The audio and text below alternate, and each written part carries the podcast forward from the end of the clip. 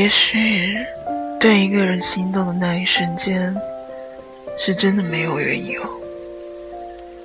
比如喜欢他的白衬衫，比如喜欢微风吹起他的长发。但是，我一直觉得喜欢一个人，乃至爱一个人，一定是有原因的，而不爱也一样。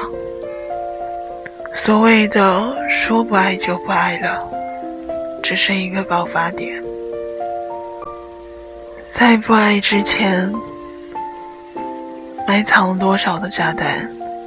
有些人分开后，过了很久，才能意识到，当初分手根本原因究竟是什么。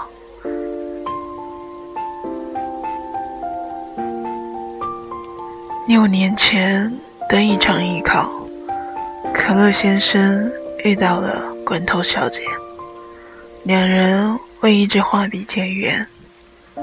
考试时，罐头小姐发现自己少了一支画笔。坐在旁边的可乐先生见状，拿出自己多的一支画笔给了他。也正是因为这次借笔，两个人考试结束后相互留了联系方式。从那以后，两个人一起考试，一起吃饭。一起学学校考试，罐头小姐不用再背着那些装着各种东西的滑板，下雨天不用担心没有带伞，不用担心自己大姨妈没有人照顾，不用担心回家的时候还要自己买票。尽管白天经常在一起，两个人都觉得不满足。每天晚上的电话粥必不可少。可乐先生给罐头小姐说自己的前任，罐头小姐说她喜欢的男生类型。可乐先生默默把罐头小姐喜欢的类型记在心里，只是想让他快点接受自己。有一次，可乐先生说：“要不……”我们考同一所学校吧。罐头小姐说：“我不想考综合大学。”可乐先生只能作罢，觉得自己应该尊重他的选择。罐头小姐生日那天，可乐先生联合两边的朋友才能产生日会，也就是在那一天，两个人在一起。艺考返校。两个人开始异地恋，每天忙完复习，还要加上一个小时的电话粥。尽管晚睡，但两个人一点都不觉得累。可乐先生说：“当时表白很担心你会拒绝。”可乐小姐说：“其实一考有天晚上，我就决定和你在一起了。”可乐先生问：“什么时候？”可乐小姐说。我们一起吃宵夜，你知道我喜欢吃烤茄子。菜一上桌，你就夹了一条放自己嘴边。我当时心想，你明知道我喜欢吃，应该会给我夹，可你却自己夹了。我刚想完，结果你把筷子伸过来说：“我给你吹凉了，可以吃了。”高考后，两个人去了不同的城市读书。刚开始两个人都坚信异地恋不算什么，但后来可乐先生和朋友彻夜不归，罐头小姐会开始电话轰击模式，罐头小姐出去当车模，可乐先生觉得他没必要去做这样的事情。虽说两个人都是美术生，但两个人的审美完全不一样。可乐先生喜欢的罐头小姐。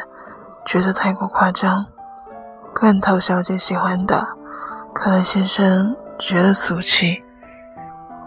在吵架的过程里，两个人都想过放弃。可乐先生不忍心，觉得自己这几年都坚持过来了，为什么不一直坚持下去？身边的朋友都觉得这是爱在驱使，可乐先生也这么认为。可乐先生一直在心里安慰，两个人结束异地恋之后，情况会好的，会好的。等到两个人毕业之后，在同一座城市生活，留给两个人的矛盾，不再是罐头小姐当车模没有身保，也不是可乐先生在网吧彻夜不归，而是可乐先生的不爱收拾。罐头小姐的啰里啰嗦，可乐先生觉得罐头小姐做的太过，让自己丧失了自由。罐头小姐认为可乐先生不再像以前那样百依百顺，于是两个人的争吵越来越多。但发生争吵后，可乐先生在心里安慰说：“我爱他，就要忍耐他。”之后。每次发生争吵后，可乐先生都会去主动道歉，请求罐头小姐的原谅。今年夏天，可乐先生坚持不住了，他累了。看到小姐也觉得可乐先生不再像以前那样爱她，两个人选择和平分手。我一直认为他们的感情还有回旋的余地。有天晚上，我约他出来喝酒，我对可乐说：“要不再试试走下去？”可乐先生说：“之前我认为两个人正好是因为异地恋，而我发现我们的矛盾并不是异地恋，而是最开始就没有正视两个人身上的问题。”可乐先生还说：“可能人都是会变的吧，即使再烫的水也会变凉。”回家路上，我接到朋友电话，聊到了可乐先生的事情。朋友说，他们的分手很可能是很多矛盾累积的结果。由于一些细小的矛盾，他们没有及时解决。而是选择回避，认为这事就这么过去了，却不知道这些小事已经慢慢积累起来，成为影响他们感情的因素。朋友还说，如果他们两个当中只要有一方注意到这些，估计现在也快结婚了。我突然意识到，两个人因为爱在一起。可能就是通过彼此相互付出的那些点点滴滴的事情而在一起，而不爱也是通过相互点点滴滴的各种折磨和选择漠视的问题所造成的。就像有人说，爱情需要两个人具备维持的能力和解决问题的能力，越往后越需要。而如果积累并不是爱，到最后也就只有不爱的结局。感谢您的收听，我是诺木，我们下次再见。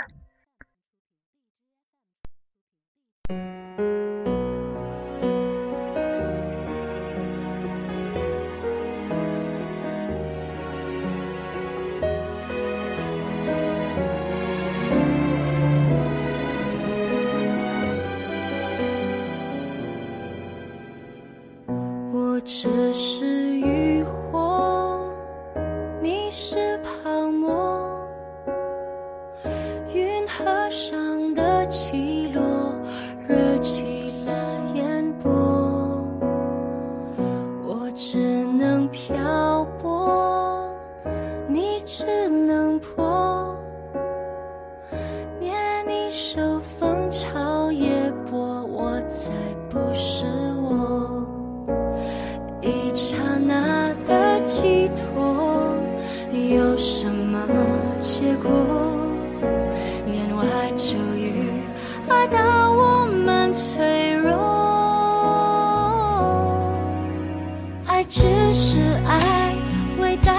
情到头来也只是爱，比空境的深处谁也不曾存在。追坏追坏，还逃不过要置身事外。偶遇而来，互相依赖，河上的船儿总不能永不离开。万年的泡影到底离不开人山与人海，无奈，也不过只为一次澎湃。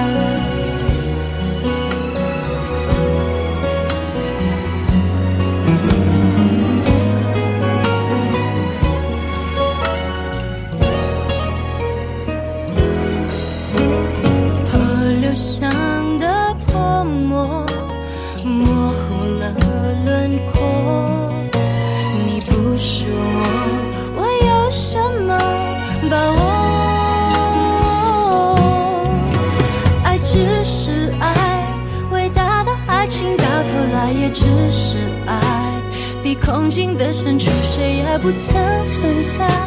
追坏追坏。还逃不过要置身事外，偶遇而来，互相依赖。河上的船儿总不能永不离开，万年的泡影到底离不开人山与人海。无奈浪淘一浪又一浪，也不过只为一